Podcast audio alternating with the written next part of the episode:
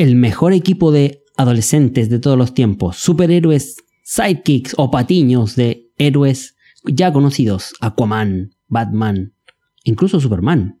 Ese es el tema de hoy en Monjes Fanáticos, los Teen Titans. De los albores del espacio y tiempo. Estos monjes fanáticos transmiten sus oscuros rituales que hablan de cine, anime, cómics, libros, videojuegos, tecnología y muchos temas que a un buen fanático pudiera interesar. Cruzando dimensiones llegan hasta tus oídos. Sus locutores Jovito, Gaudí, De Lagoon. Bienvenidos a escuchar a Los Monjes Fanáticos.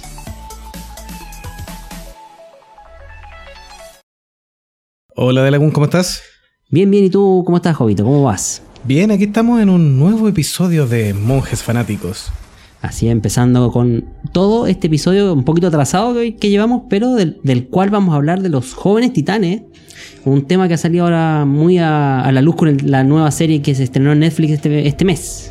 Sí, para toda Latinoamérica se estrenó este mes y bueno, la gente en Estados Unidos pudo verlo a través del estreno exclusivo del DC Streaming.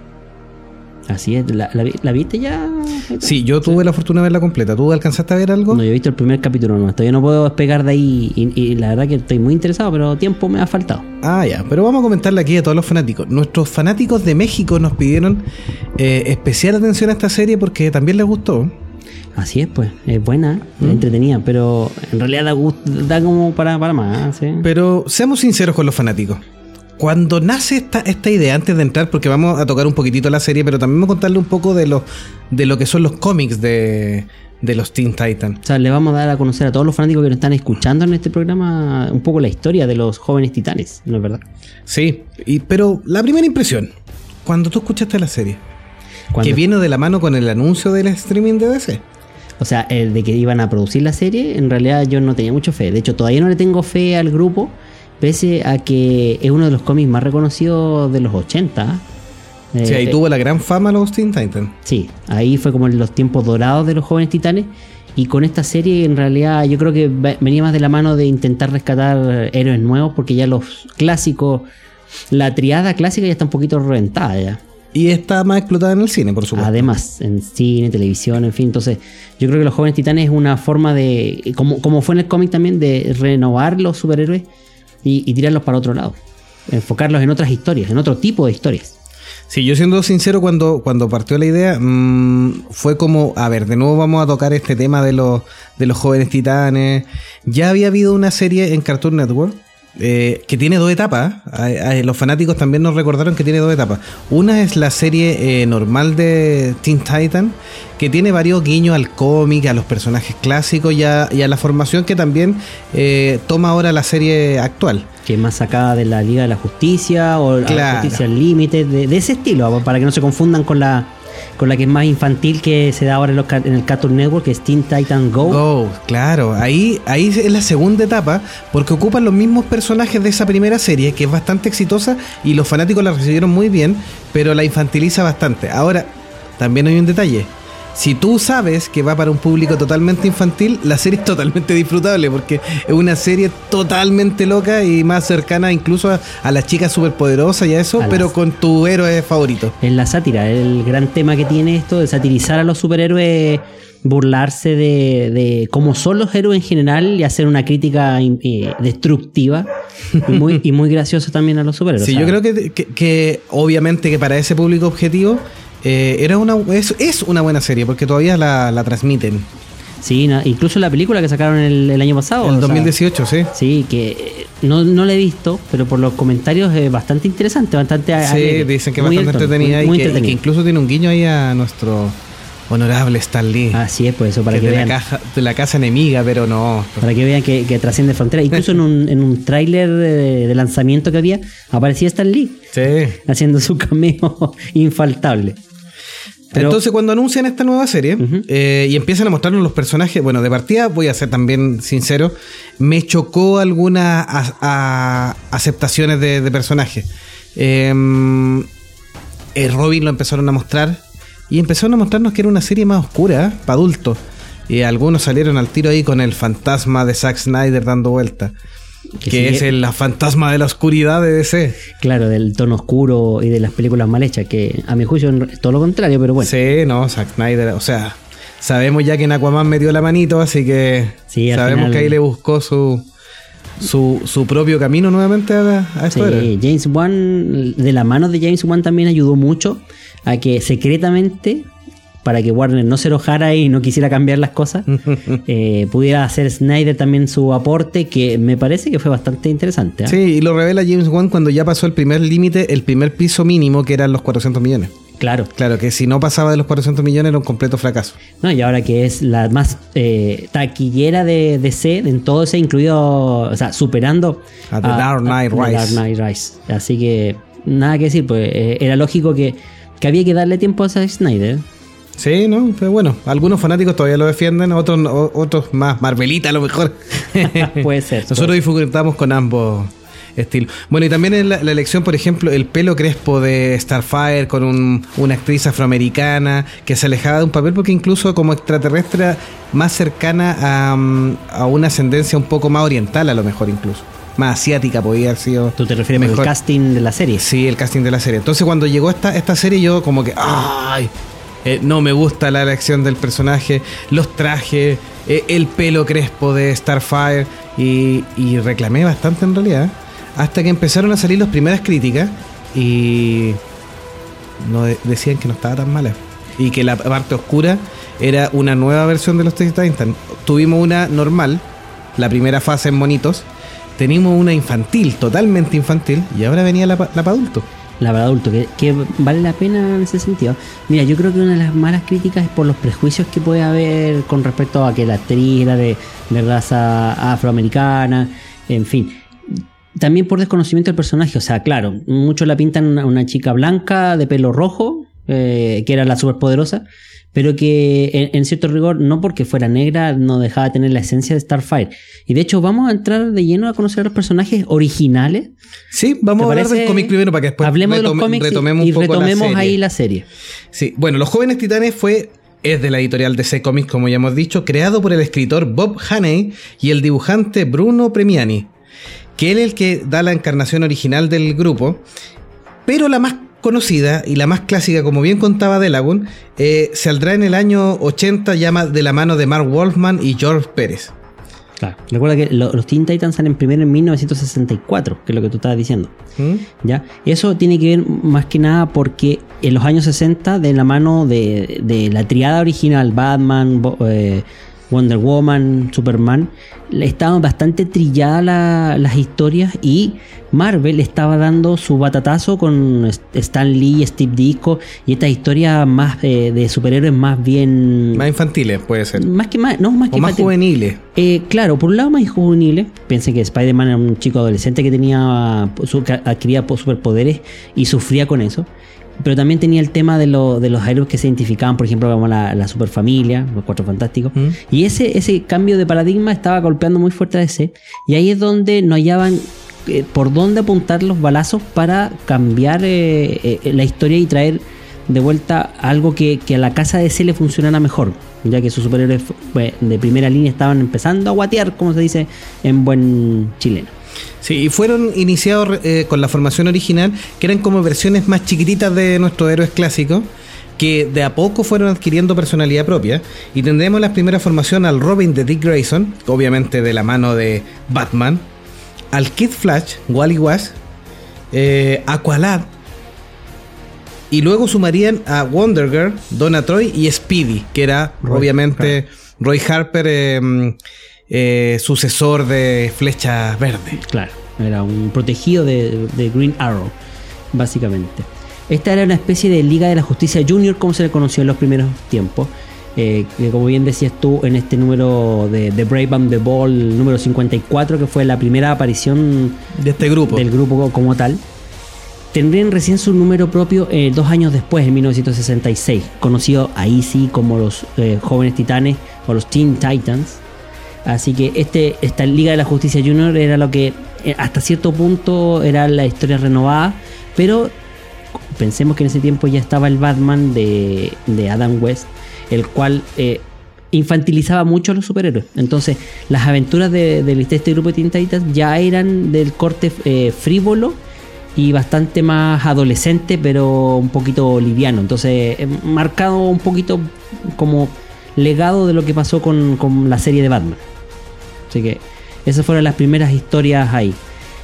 Sí, ahí el gran problema que siempre ha tenido DC es que este símil de la Liga de la Justicia Adulta ha tenido varias formaciones, incluso se confunden series y se confunden agrupaciones. Una de ellas, que es la que estamos hablando hoy día, es Teen Titan, y también otra que también está en Netflix en serie animada es Young Justice o Justicia Joven. Que deriva básicamente de los Teen Titans en el sentido de que son los, los mismos originales evolucionados ya Primero, recuerda, los Teen Titans son adolescentes y estos ya pasan a ser adultos jóvenes. Sí, es como el intermedio. Sí. Pero también un, un fanático de los cómics me dijo, mira, la gran diferencia es que Justicia Joven está totalmente bajo el alero de la Liga de la Justicia. Claro, Están mucho más, claro. En cambio, los Teen Titans es el grupo de patiños que armó su propio equipo y coopera con la liga, pero son un poco más independientes. Me dijo, por ahí puedes de- definir una buena diferencia. Sí, de hecho, la me, me pareció correcto. De hecho, las primeras historias básicamente eran como misiones súper superfluas, así, por ejemplo, a- ayudar a eh, cuerpos de paz o, o detener a, a una banda de surfistas rockeros en la playa, una cosa de ese estilo, no era nada más... lo que los titulares no querían hacer, pues si ese es el Sí, tema. sí.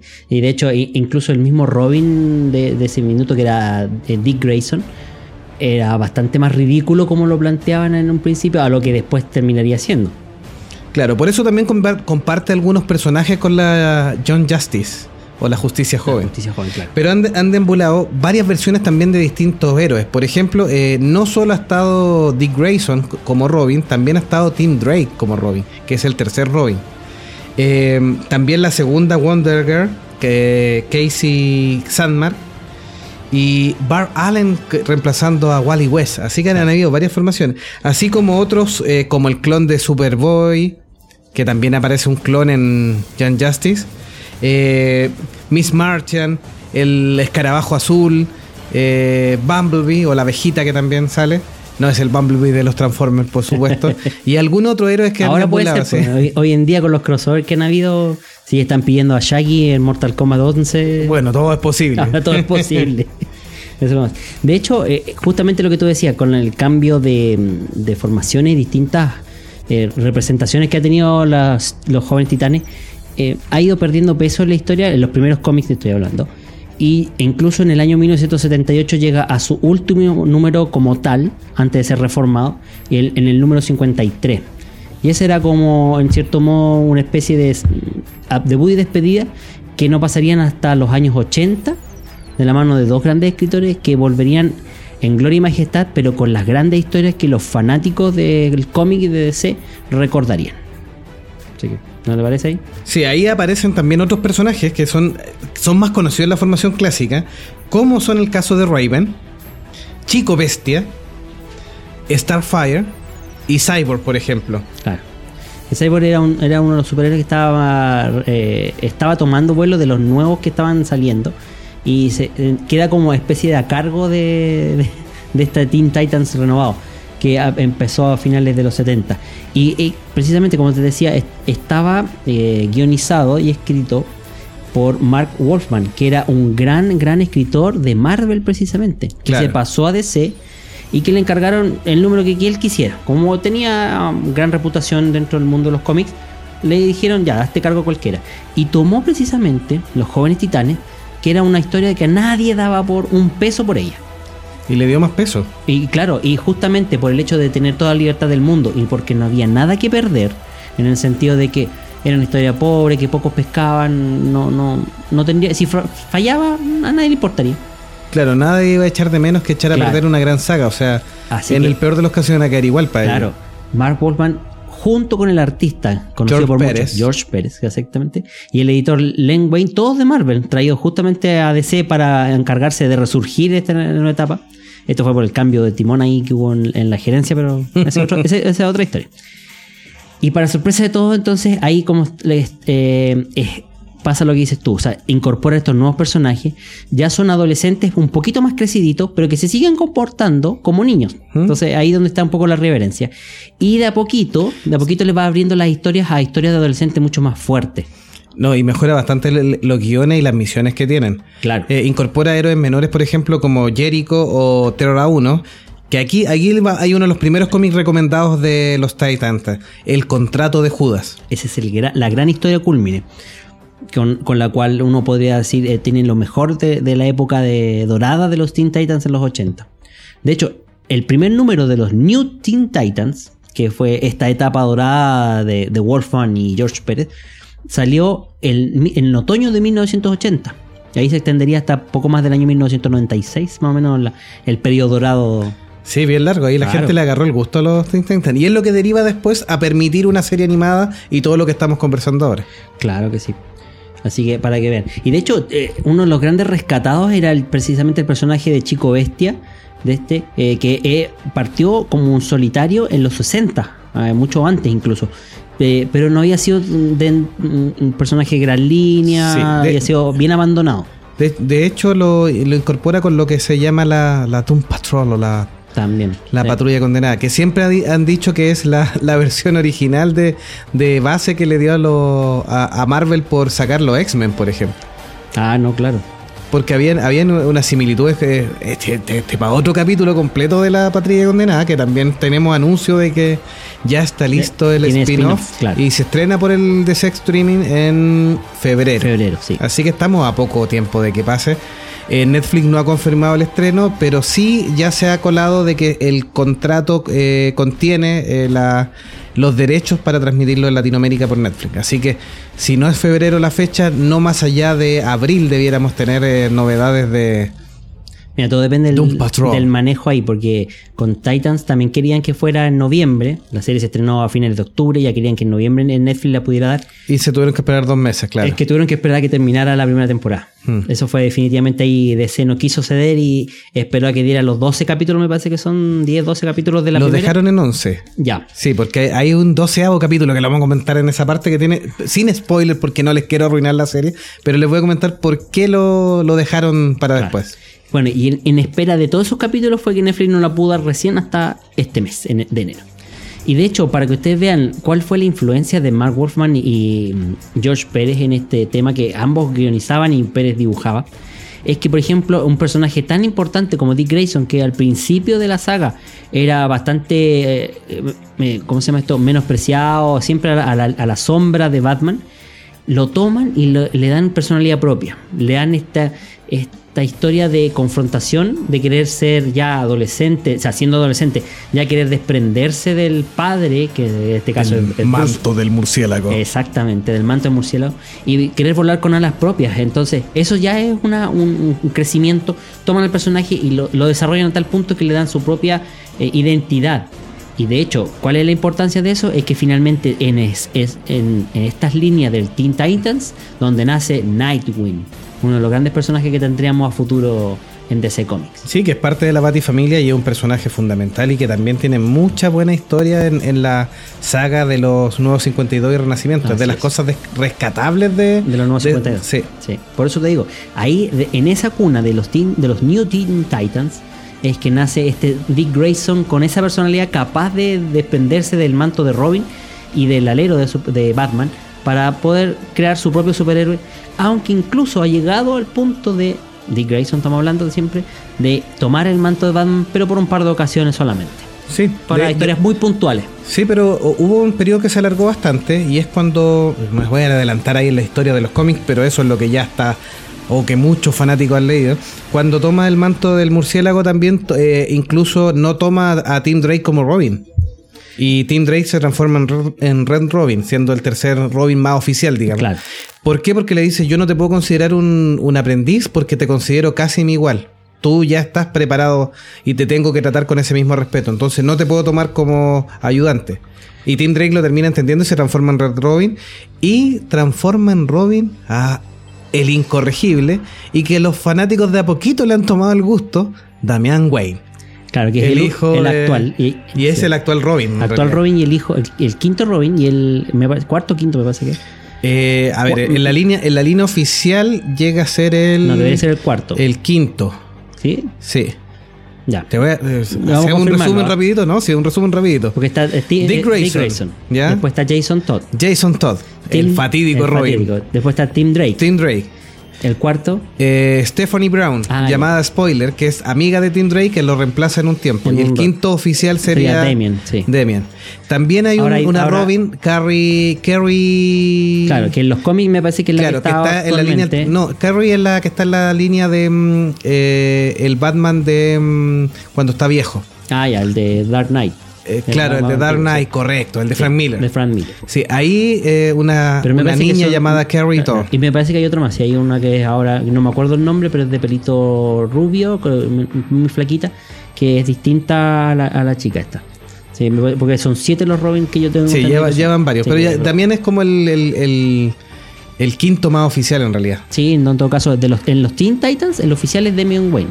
El, Sí, que el, está. el actual, sí. El en el año sí. 2010 eh, 2016 se vuelven a relanzar la nueva formación y aparece Aqualad 2, Claro. eh, el Robin de Damian Wayne y un primo afroamericano de, De Wally. de Wally West, que Sí. es llamado también el tercer Flash, Claro. eh, eh, de la fa- del lado de De la, familia fam- de Wally West. De hecho, bueno, de los fundadores originales de la. Kid Flash, perdón. Claro, de los, de los Teen Titans, Wally West, eh, en este caso sobrino de, Barry, es precisamente otro personaje que al principio queda sin rumbo, no tiene nada que hacer, pero de a poco a poco, y, precisamente heredando el asunto este de, de alcanzar la madurez que logran muchos de los personajes eh, en esta saga de los, a partir de los 80 de los New Teen Titans, es que es capaz de transformarse en el sucesor de precisamente Barry Allen cuando éste muere al final de esa temporada en Crisis de las Tierras Infinitas.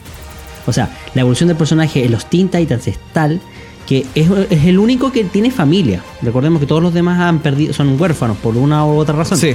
En cambio, Barry, eh, Wally. Wally West es- tiene papá y mamá y tiene a sus tíos, a su, en ese sentido. Pero es, es como el típico chico que teniendo familia no está ni ahí con ella, está como súper desprendido. Entonces su maduración pasa por eso, por aprender a, a- a querer y a evaluar lo que tiene, a valorar, perdón, lo que tiene a, a su favor, viendo el ejemplo de sus otros compañeros. Y al mismo tiempo le da la madurez suficiente para tomar el manto de Flash una vez que Barry se tiene que sacrificar en la que son las crisis, Crisis de las Tierras Infinitas. Que alguna vez en este podcast lo vamos a reseñar completito. Sí, en algún minuto nos tocará llegar a esos Si cómics complicados. Complicados, densos y que pueden tomar un capítulo entero o más de uno. Sí, recordemos que algo viene ahí en, en el Arrowverse. Vamos a ver cómo lo tratan. Sí, si los fanáticos quieren nos adelantamos y spoileamos el, el cómic. Pero bueno. Bueno, otra, otro de los éxitos que tuvo en los 80 fue el establecimiento de eh, elementos o villanos más reconocibles. ¿Ya? Como comentabas tú, Delagun, eh, los primeros casos eran casi salvar al perrito, bajar al gatito del árbol y todo, y en tono jocoso, y es como es lo que podemos hacer porque somos los patiños de los héroes principales. Claro. Pero ya cuando co- configuran eh, eh, villanos más, más complejos, como por ejemplo Deathstroke, que queda bien configurado como villano de los Teen Titans, O sea, surge, surge en las cómics, en las hojas de los Teen Titans. Y de hecho a tal punto que es el villano recurrente. eh, yo diría que el némesis de, de este grupo. Aunque trasciende a otros villanos después, a otras sagas como Batman, por ejemplo. claro. Así que, pero Sí. eh, sigue. De hecho, la, la serie animada de Teen Titan es bastante importante, sobre todo en la primera temporada. Y después eh, incluso van a aparecer sus hijos. O sea, está claro que en la segunda temporada ya se sabe que el villano principal va a ser Dextro, específicamente. Y no va a estar solo, va a estar con los hijos, que tiene dos, una hija y un hijo, eh, Ravage y mm, Jericho. Esos son los hijos de Dextro. De Deathstroke. Así que en, en esta línea temporal. Y también tendremos otros eh, eh, villanos como el Brother Blood, que lo han encarnado distintos personajes, porque es casi como una. un. es como. es como el monje malvado, sí. Es de una secta extraña y el hermano Sangre dirige una secta de fanáticos y los Teen Titans han tenido que derrotarlo y frustrar sus planes. Y también es un enemigo bastante complejo, tiene todos estos carices de tinte religioso y de secta, entonces es un buen enemigo. Y lo han tomado distintos personajes el Sí, manto. de hecho es una de las grandes historias que toma. O sea, los Teen Titans, sigamos hablando de los 80, tiene este tema de las sectas religiosas como una especie de, mm, de historias que hacen que alusión a, a las influencias que pueden tener los adolescentes eh, en, en esta etapa tan vulnerable, donde buscan ejemplos de distintos índoles. Por ejemplo, el, el peligro de la secta religiosa, que es muy reflejado en este tipo de grupos. ¿Ya? Esta historia de, de Jiva, así eh, como esta organización secreta tratando de, de también hay que, de enfrentarse que hay una especie como entre CIA, Chill, así, pero versión DC también. Y eh, hay otros temas también candentes que tienen que ver precisamente con la etapa de la adole- adolescencia, como por ejemplo la sexualidad de Starfire. También hay un tema bien jocoso ahí. Claro. Por el hecho de ser una princesa alienígena que tiene una cultura totalmente diferente respecto a la sexualidad, al amor libre, y, y establece... Y es por casi eso pansexual, como se conoce. Claro, sí.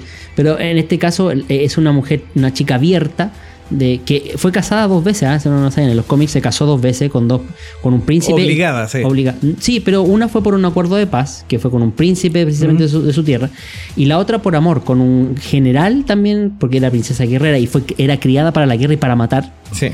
Y, Ahora, una ese- vez, sí. y cuando mueren ambos, ella eh, viaja a la tierra, obviamente escapando de su hermanastra, que también es otra villana, Blackfire. Blackfire, que es Sí, recurrente. de, hecho, de hecho, ella es la que echa, eso es lo que te quería interrumpir. Blackfire es la que echa a perder estos acuerdos porque es la que está maquinando entre las sombras porque siempre le tuvo eh, Envidia, a su hermana. Sí.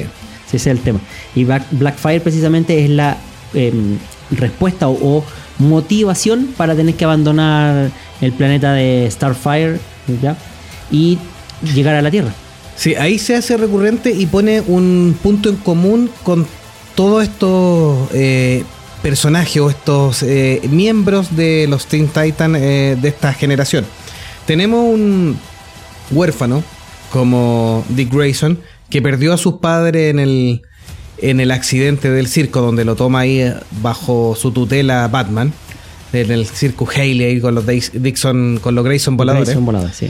Tenemos también a Chico Bestia, que tampoco tiene familia, que Eso. es también es un renegado y que su condición de ser medio pelo verdoso, transformarse en animales, lo ha hecho un poco paria. Por eso parte, te decía Parte al Doom Patrol. enajenado, sí, es verdad.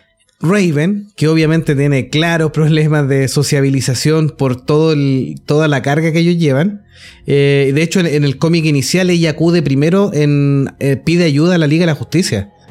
Y la Liga de Justicia le da un poco eh, vuelta la, la espalda porque mm, finalmente se viene, bueno, aquí vamos a adelantar, el tercer gran villano de los Teen Titans es Trigon, el papá de Raven. Ah, un claro. ser dimensional semidemonio que, se quiere- dedica a conquistar las que quiere destru- dimensiones. destruir la Tierra, gobernarla, hacerla pedazo. Es como el malo de los malos. El malo de los malos. Pero antes de volver a Trigon, el. Y Starfire, que también es una huérfana de planeta, porque está huyendo y está escondida. Entonces, Sí. ese es una causa común que transforma a este grupo no solo en un grupo justiciero, sino que también en una pseudo familia, porque ellos en cierta forma se van acompañando. Y ahí es también es la, la claridad con la que van complejizando los distintos cómics de esta etapa eh, y les dan dando profundidad a los personajes. Sí, de hecho, justamente las, eh, el, el hecho de que Blackfire vuelva a la Tierra eh, a perseguir a, a este caso a su hermana hace que muchas de las aventuras eh, del, del grupo de los de jóvenes titanes también ocurren en el espacio, o sea, como que abre el horizonte, porque pensemos que la Liga de la Justicia se encargaba de, la, de, de bajar gatitos hasta luchar contra la Liga del Mal. Pero en este caso los jóvenes titanes tenían esta ventaja de tener una princesa alienígena que los podía sacar de, de donde estaban y, y los podía llevar a aventuras mucho más eh, espaciales. Sí, y con Raven también aventuras más oscuras, el tema de los cambios Místicas, dimensionales y místicas. Sí, es verdad. Sí. Mete bueno. bastante ahí cambios. No, lógico. Así que imagínense, un padre demonio, una hermana, eh, ¿cómo se llama esto? Psicópata. Sí, y ahí vol- vol- volvemos a- al, al tercer enemigo que es Trigon, es el, pa- el papá de Raven, que, que parte en esta, en esta etapa obviamente que es muy similar a lo que está contando la historia de la serie de Titan, no lo quiero adelantar mucho, así que, pero es un personaje fundamental también para este grupo de héroes. no, es tremendo y... Ahora, ¿sabías tú que al principio Deathstroke, hablando de los villanos clásicos de esto, Deathstroke se conocía como Deathstroke el Exterminador? The Terminator. Sí, pero ojo, su aparición fue en 1980, mientras que la película de Terminator era en 1984. Ah, ¿Ya? Así que, pero. hay que, ¿de dónde viene la Eh, palabra del exterminador? Exactamente. El asunto es que igual DC, para evitarse temas legales y complicaciones, terminó sacándole ese apodo de El Exterminador, exterminador. A, a Slade Wilson. Que, por supuesto, los Marvelitas sabrán, sabrán que Deadpool es un homenaje, copia feliz del Edén De Destro. de Deathstroke, de Slade Wilson. Que en hecho, algún minuto se puso más famoso, obviamente, pero. Sí, eh, tuvo mucho los bonos precisamente con Teen Titans. Sí. Y ahí fue donde, el- el- el- no me acuerdo bien el- la historia de origen, pero fue precisamente como un homenaje. Y por eso el nombre incluso de Wade Wilson. Sí. De, De Slade Wilson. de- claro, Slade Wilson, claro. Le llaman parecido para encima. Sí, sí. pues el otro. Así que por eso, es una copia Del feliz. mercenario de, Bocazas. de Bo- claro. Así es, ese es otro de, de otra de las. Otro detallito ahí para Claro. los fanáticos. Y de hecho, si podemos spoilearlo, como bien decías tú al principio, o mucho más adelante en este podcast, habías comentado de una de las grandes historias que era el contrato de Judas, que ¿Mm? precisamente hace la aparición de Terra, que en este caso, Terra está poco más de dos años con los jóvenes titanes, y se va revelando en los últimos números que Terra era una in- Infiltrada. infiltrada enviada por Destro.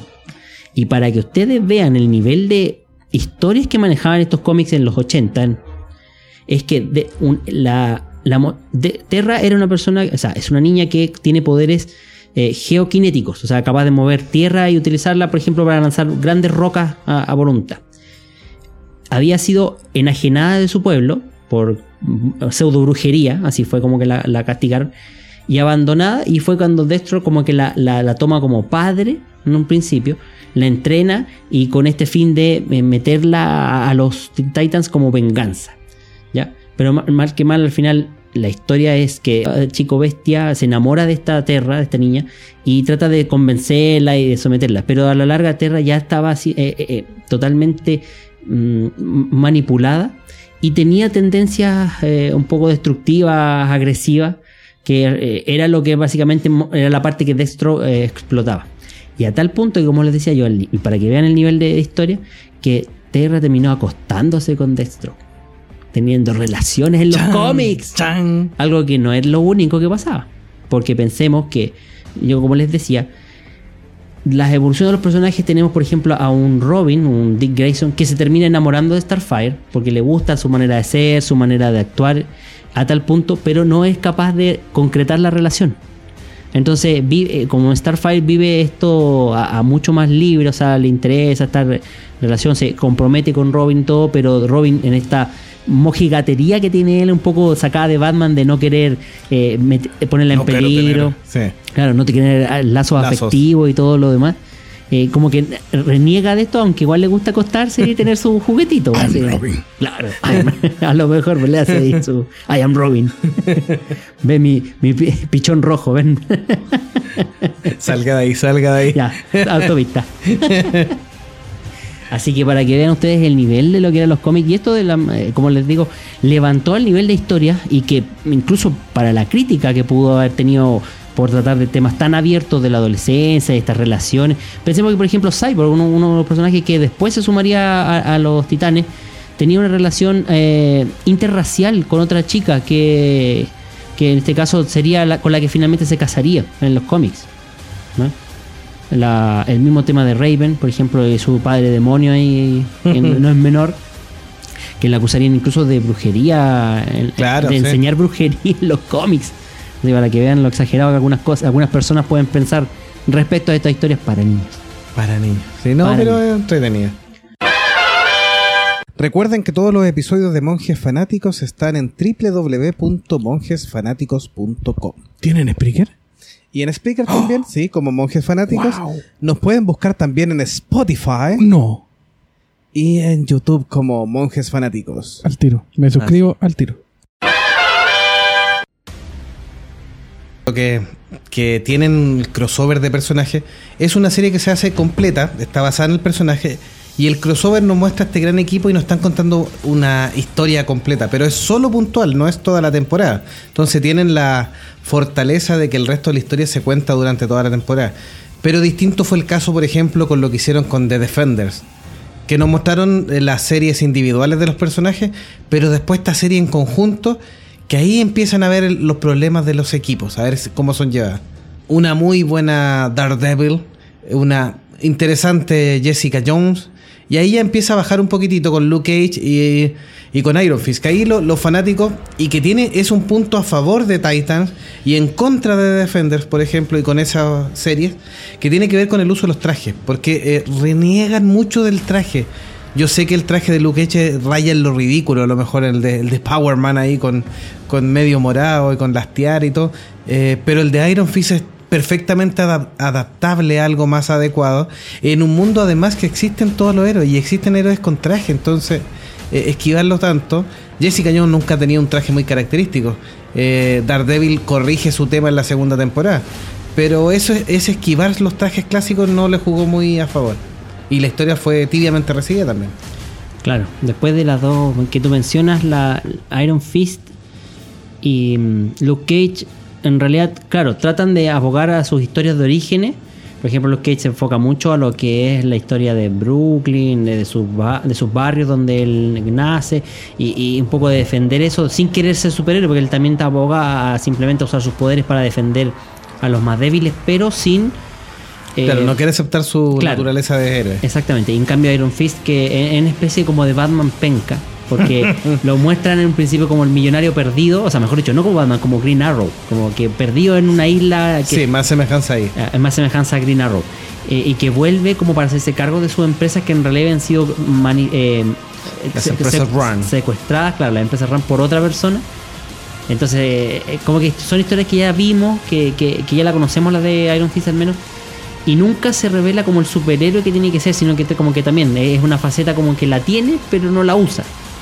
Y, y- y en esta sensación de tener un, un villano que es más bien eh, un problema económico, más que de un problema de un superhéroe, se diluye harto la historia y, y pierde peso.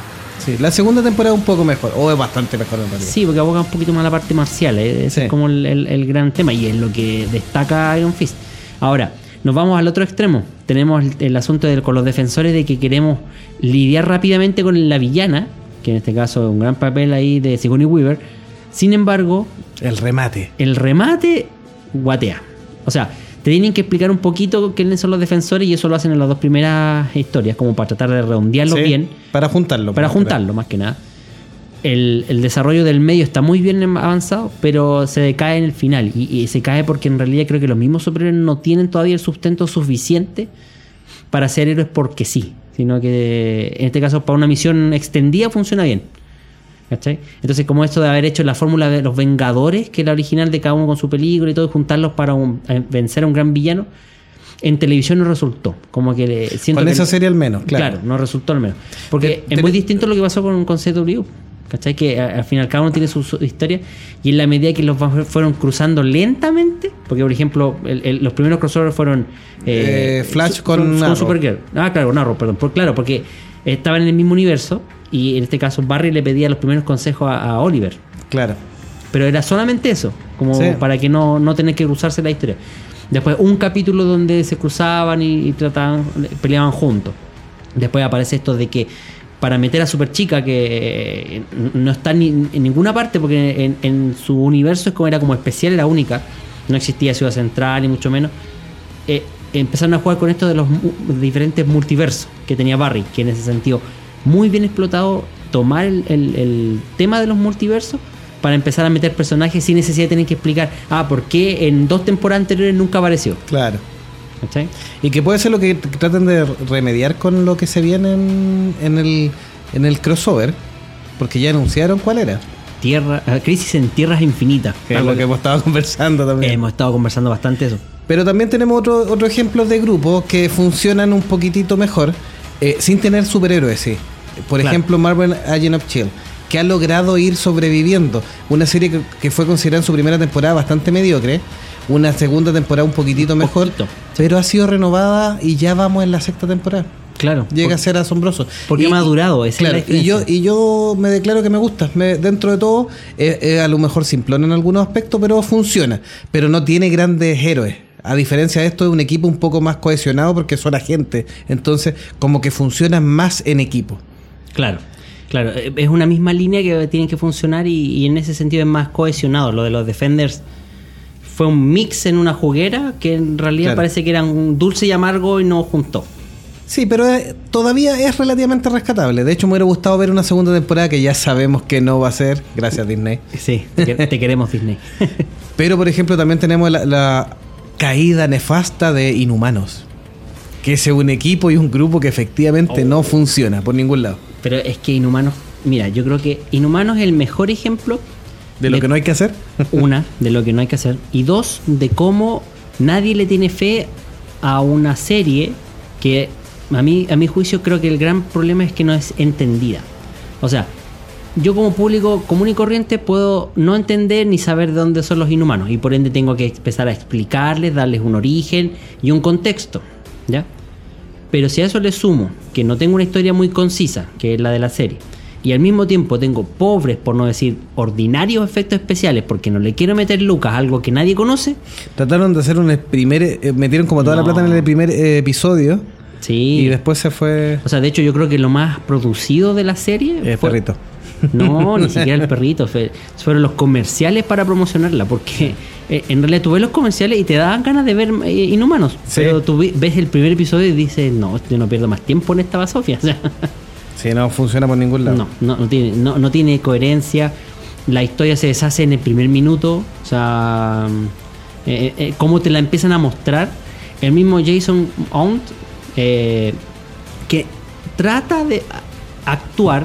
Y no digo que sea mal actor, porque lo acabamos de ver ahora en, Disco, en En Star Trek Discovery, en Star Anson. Mount. Anson Mount, perdón. Claro, lo, lo vimos ahí y, y Sí, tiene una buena actuación. Sale como el Capitán Pike. Hasta Claro. ahora me ha gustado, sí. Sí, pero tratar de personificar a un superhéroe que es muy poderoso, pero que, no, habla, O sea, que lo único que hace es como un gesto de... mm, mm, mm, mm. Y aquí le estoy metiendo sonido para, poder- para que el, el oyente ahí no, no crea que esto está mal. que se transformó en Claro.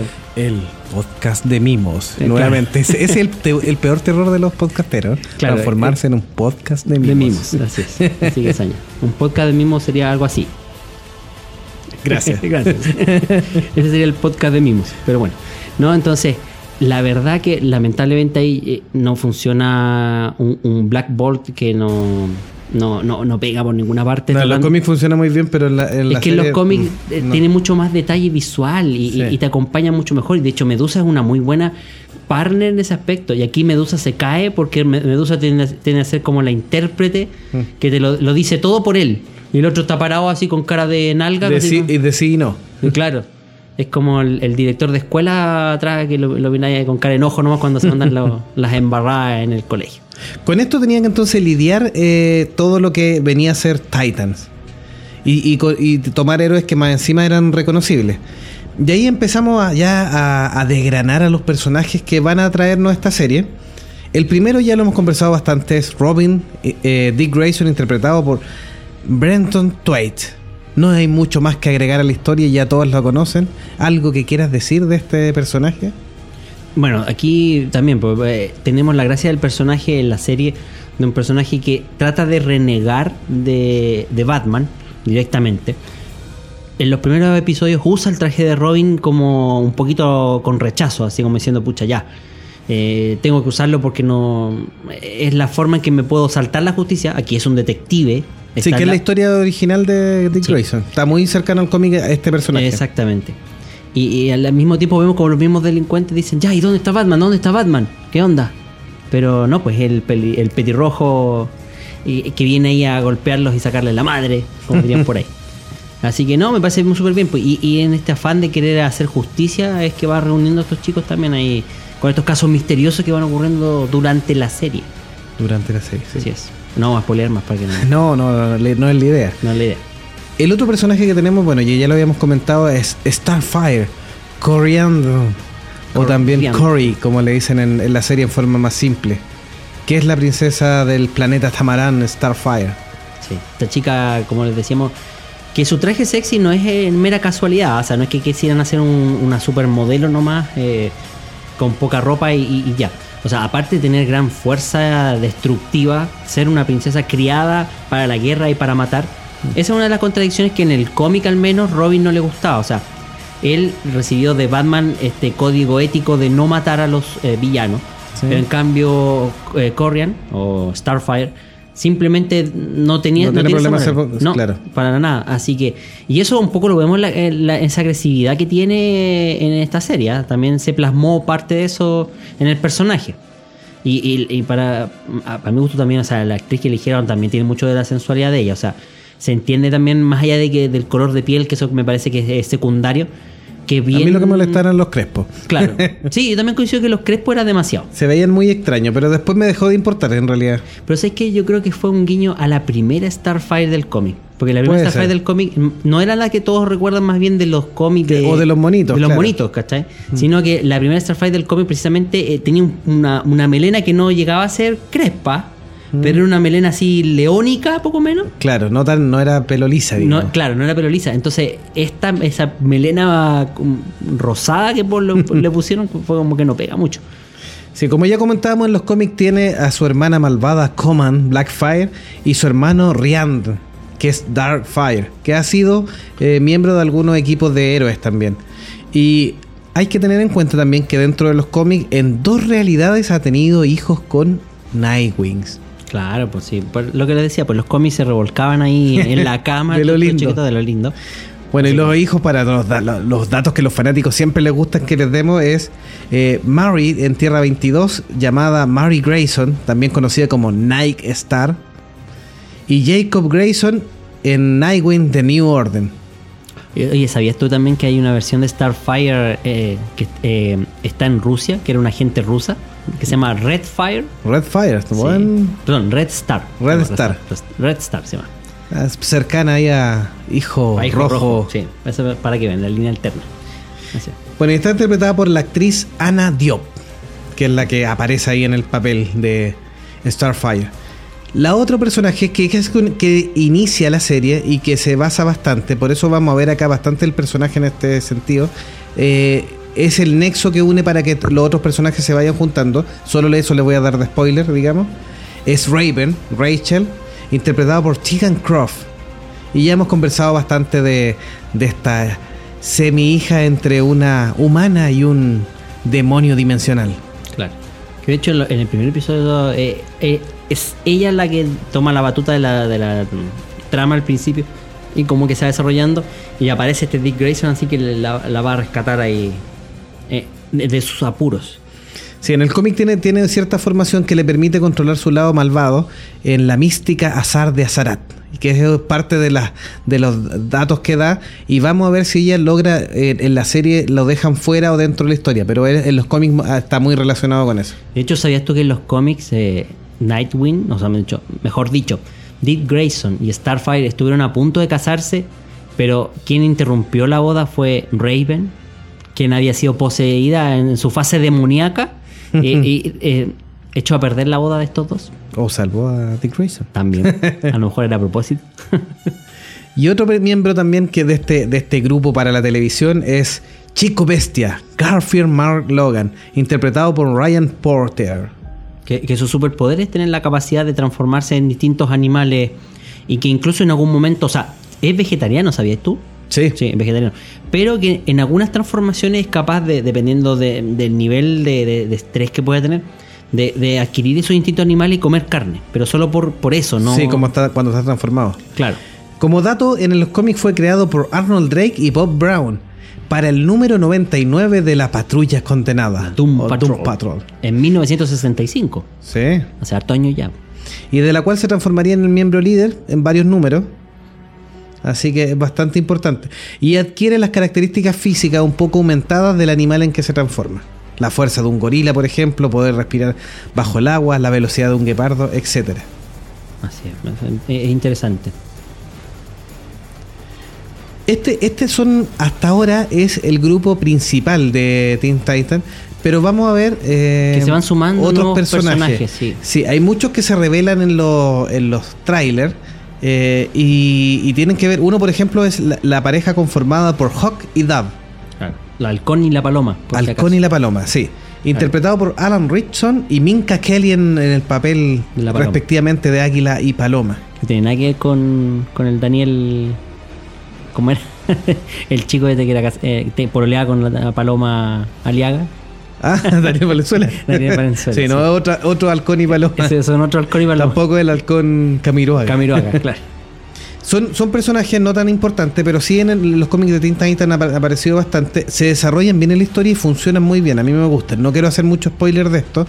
Eh, en los cómics salen mucho más detalles y tienen una característica que comparten con nuestro amigable. Vecino de. Sí. Sí. ¿Cuál sería Fueron esa creados por Steve Disco y Steve Skate en el año 68. Mira. Eso para que tú veas, pues. Que de repente esto de querer levantar a los guionistas o dibujantes de la otra casa para, para levantar las historias. Aunque no siempre le pegan al palo al gato, como en este caso. pues, al- el halcón era mucho más conocido, pero Paloma no sé hasta qué punto era famosa o tenía sus propios números. Claro. Sí. Pero Y- no y- serían los únicos, ¿verdad? Sí, no, y también ya, se ha- ya aquí vamos a hacer un spoiler, pero ya se ha, ha filtrado bastante, no vamos a contar la historia, aparece una Wonder Girl. Claro. De hecho, sí, Donna Troy, que es la Troy, original, Está, sí. está. En los últimos episodios aparece. En los últimos episodios aparece. No les vamos a contar más qué, qué hace porque también es, es- es parte y no sabemos si va a configurar el grupo final de los Teen. Aquí estamos como en el proceso de conocimiento y Formación, conformando el grupo. sí. Y de hecho se filtró hace unos días nomás el posible traje que encontré re feo. Búsquelo en Twitter. El posible traje que usaría ¿La Donna- Wonder Girl? Wonder Girl como, como heroína. Como heroína. sí. Es más eh, de los 50, sí, no, como que no me calza con el estilo visual que tiene el resto de la serie. ¿eh? Ya, vamos a tener que ver ahí cómo lo acomodan. Hay que ver, todo, estos son preliminares porque la segunda temporada eh, empieza las grabaciones en febrero. Eh, sí, sí. Así que estaría ya a fin de año a lo mejor ya disponible. Y también está filtrado la aparición del segundo Robin, lo cual convierte la historia en bastante interesante porque aparece Jason Todd, el Robin maldito, interpretado por Curran Walter. Lo cual a mi parecer también logra una muy buena interpretación. Este, este recordemos que este segundo Robin eh, ocurre en la historia después de que mm, eh, Dick Grayson deja, deja, a, a Batman. Parte de los Teen Titans originales tiene que ver con este tema. Que, eh, y Batman eh, finalmente eh, termina tomando como pupilo a este nuevo Robin después de que intenta robarle las ruedas del Batimóvil. Claro, eh, de hecho Jason Todd era mucho más agresivo, más salvaje por decirlo de alguna Sí. manera, y en cierto modo reticencia, tal vez un poquito por la necesidad de tener un pupilo, por el cariño también que le sentía a Dick Grayson Sí. en algún momento. Lo, lo, aco- lo acoge y cree, cree ver mucho de, de Bruce en ese personaje. Sí, es mucho, es mucho más violento y no tiene límite. Es un niño que lo ha pasado muy mal, a diferencia Sí. de, de Dick Grayson, que tenía papás que quedaban huérfanos, pero tuvo una crianza eh, amorosa y Claro. Bruce fue bueno con él también. Sí, en cambio Jason como que era muy Es agresivo. un, un niño en la calle, sí. Resentido. esa Y, y ese, ese, esa misma característica de niño rebelde, eh, desenfrenado, llevó a que a los fans no les gustara.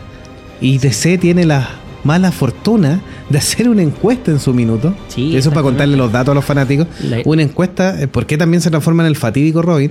Porque la gran pregunta es si querían que siguiera viviendo o muriera este Robin. ¿Pero sabías tú que era una encuesta telefónica? ¿Sí? Sí, esa parte no la cuentan mucho, ¿ah? Y dicen que llamó el 51% fueron del teléfono de Dick Grayson. Ah. claro, del, del móvil, no, perdón. No, mira, de hecho, justamente por lo que tú decías, el, personaje de Jason Todd no calzó mucho porque todavía sentían los fans mucho apego por el, Robin original y empezaron a haber campañas para bajar a este personaje. Y, eh, pero sí había un grupo que le, le gustaba bastante por el tono más agresivo que había tomado el personaje de Robin. Entonces, DC no hace nada más que, como entre comillas, por no saber dónde desembocar el personaje, aburrido un poco de las cartas de quejas que le estaban llegando a la editorial, hace esta encuesta telefónica que dur- duró, ¿sabes cuánto? ¿Dos días? No, un do. Un 24 horas apenas. 24 horas. Y lo lanzó en- la tarde última hasta el día siguiente nomás. Así como que nadie lo supiera. Y nadie sabe exactamente cuántos fueron los números de llamados. Por Sí. eso que nadie sabe, está claro si es que realmente fue alguien que Sí, llamó fue o no. elección popular, pero la- el mito dice que sí. Eh, Pero el mito dice que sí, que popularmente ganó que muriera. Y se transforma en el gran cómic de Muerte en la Familia. Sí. De Batman. Es la gran, una de las grandes historias de Batman, Muerte en una familia. Eh, es como marca el personaje porque de ahí en adelante los Robins que vendrían tendrían mucho peso en, en Batman en el sentido de, de recriminarse a sí mismo el haber perdido un, un Robin. Un Robin, claro. Sí. Porque él hasta él hasta ese minuto él no había perdido a nadie importante en la familia, o sea, más allá de los papás, por supuesto, obvio. Sí.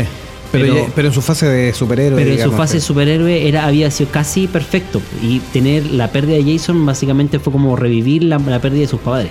Sí, ¿no? Y por sus propias decisiones, así que. Claro, y por su propia ver. mano. Además que él se echa la culpa por no haberlo criado bien. Claro. Aunque Y, este era un incorregible ahí. sí, sí, eso. Que sabemos la vuelta del destino ahí. Capucha roja. Claro. Pero sabemos que DC, bueno, y Marvel también, no, no son de los que mantienen muerto mucho tiempo a sus personajes. No, tienen, son fáciles de desenterrar. Desenterra, sí, es verdad.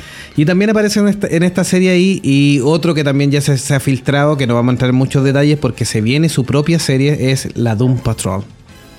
Claro, que en algún momento yo creo que vamos a tener que hacer un análisis más Sí, cortito tal vez, sí, más pero cortito, podríamos ir revisando... para contarle un poquitito quiénes son estos héroes de la Doom Patrol, el Girl, el hombre negativo, el El Robot Man. Robot Man, el Doctor Brendan- Man, con Brendan, Fraser, sí. sí.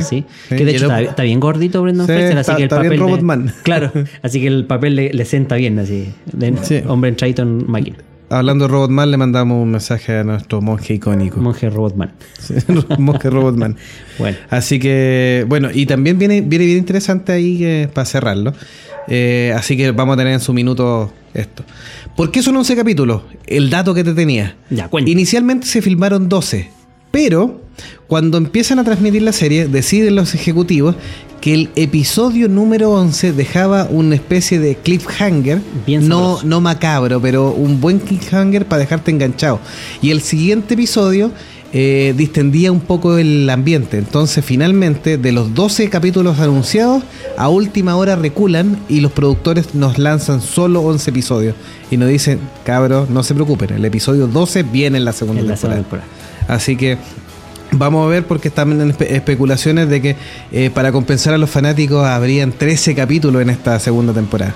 Y está bien, ¿ah? a lo mejor Sí. igual siguen siendo 12, como, depende cómo congenen las historias, Sí. cómo las juntan. Sí, pero ahí dirían que, que, que DC quiere hacerle un guiño y ahí decirle, no, cabros, le robamos un capítulo, pero se los devolvemos.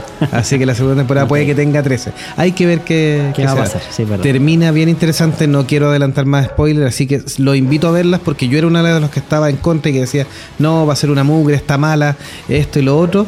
Y me puse a ver el primer episodio y no paré hasta el quinto y me la vi después los otros episodios casi en dos o tres tiradas me terminé la serie completa y me entretuvo bastante y olvidé los pequeños detalles. Sí, es una historia simple, no se complica mucho, tiene algunos cambios respecto a, lo, a, a los orígenes o a algunos detalles de... Pero creo que son cambios para mejor y para hacerlo más funcional. Eh, y recuerden que siempre esto tiene que ser una adaptación, si son muy iguales, incluso en los cómics tenemos distintas versiones o alternativas de cada personaje, así que véanla y disfrútenla. Así Eso. es.